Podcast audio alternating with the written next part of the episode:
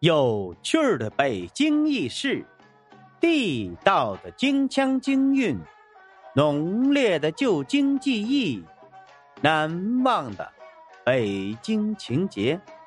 大家好，我是五环志哥，今儿咱们来聊聊，你知道纪晓岚故居发生过哪些故事吗？最近几年来啊。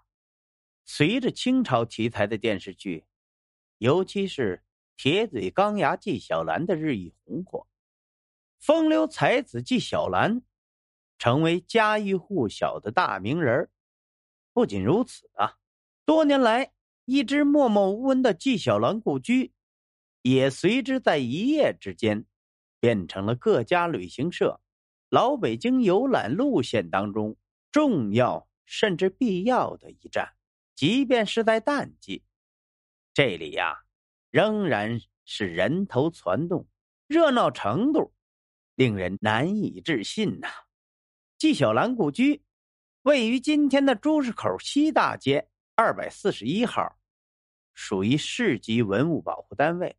这处住宅原本是岳飞将军二十一代孙雍正时权臣、兵部尚书。陕甘总督岳钟琪的宅院，据老先生考证，纪晓岚在这所故宅居住的时间分为两个阶段：前期十一到三十九岁，约计二十九年；后期四十八岁到八十二岁，约计三十五年，前后共长达六十余年。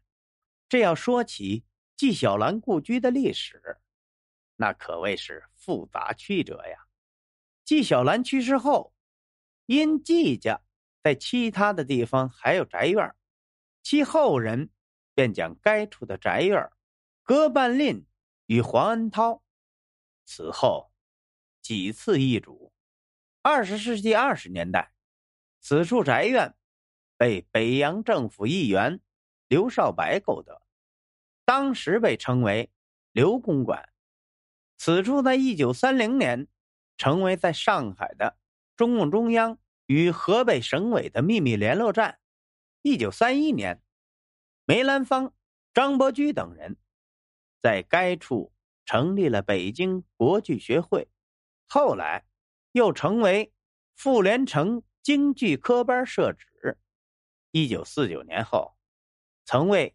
民主建国会、宣武党校所在地，一直到了一九五八年，晋阳饭庄在此开业，就再没有变迁。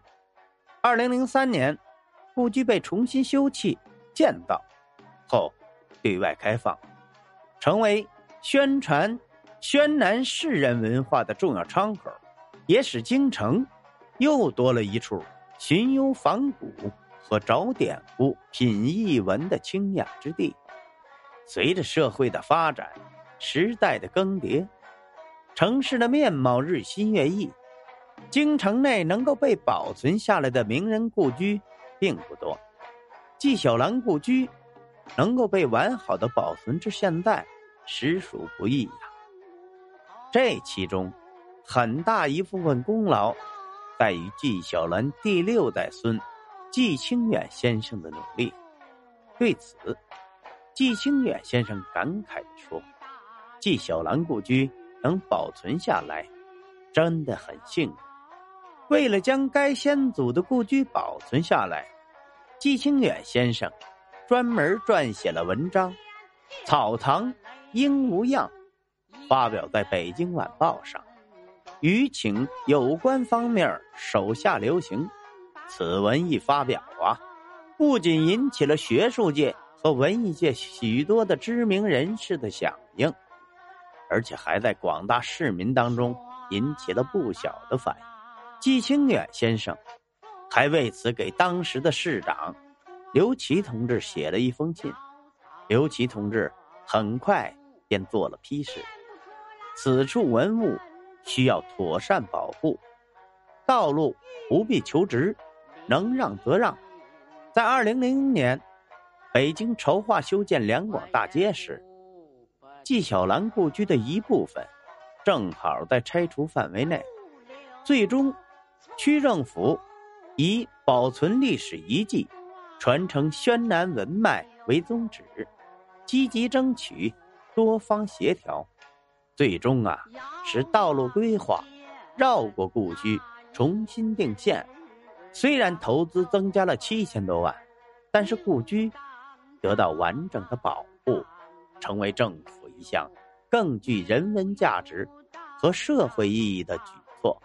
纪晓岚故居就是在这种种的努力下被保存了下来。在如今的纪晓岚故居中，前院的藤萝和后院的海棠，均是纪晓岚当年亲手栽种的。据说呀。那棵海棠树，还记录着主人公的一段恋爱史呢。这个美丽的爱情故事的女主人公，是一位叫文鸾的女子。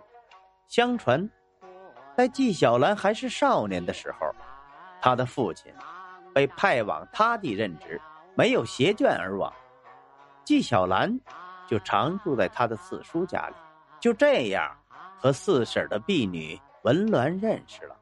文鸾虽然是一名婢女，但不仅人长得非常漂亮，还非常聪明有灵气。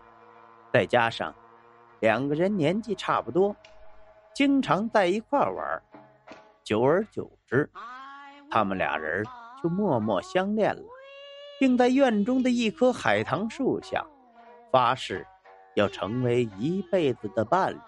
后来。纪晓岚随着父亲进京，离开了家乡，也拜别了文鸾。二人以一枚扇坠相依为念，做了未明年的定情信物。几年的时间很快便过去了。纪晓岚回家乡参加乡试时，又见到了文鸾。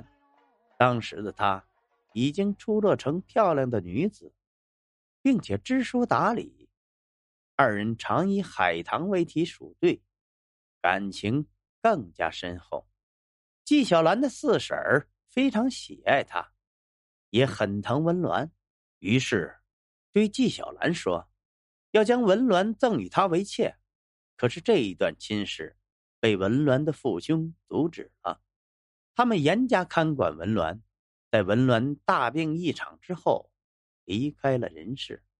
纪晓岚直至文鸾死后多年，才得知他去世的消息，悲痛欲绝下，在京中居所，植下了自己和文鸾所喜爱又寄托过相思的海棠树，并撰写了一首《题秋海棠》诗：“憔悴幽花俱可怜，斜阳院落晚秋天。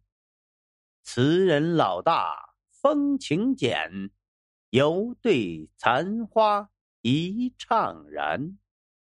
纪晓岚和文鸾这段凄美的爱情故事，打动了很多人。如今，很多情侣都专门来到纪晓岚故居，瞻仰这棵凝聚着爱和相思的海棠树。由于纪晓岚故居的产权归属晋阳饭庄，所以。由晋阳饭庄管理，这也许就是没把散存在别处的有关文物真迹收购回来，在此保存的原因所在。可是故居门前的一架浓荫密盖的古藤，确实是纪晓岚先生当年所亲手种植的。据说老舍先生很喜欢这里，经常来此品茶赏古藤。并留下了一首诗：“驼峰熊掌岂堪夸，猫耳剥鱼食且滑。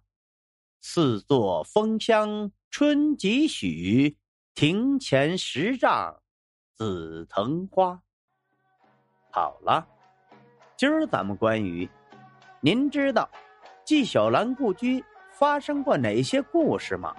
咱就聊到这儿。如果您喜欢这个节目，欢迎您订阅、转发、评论、赞助，您的支持就是我前进的动力。咱们下回再见。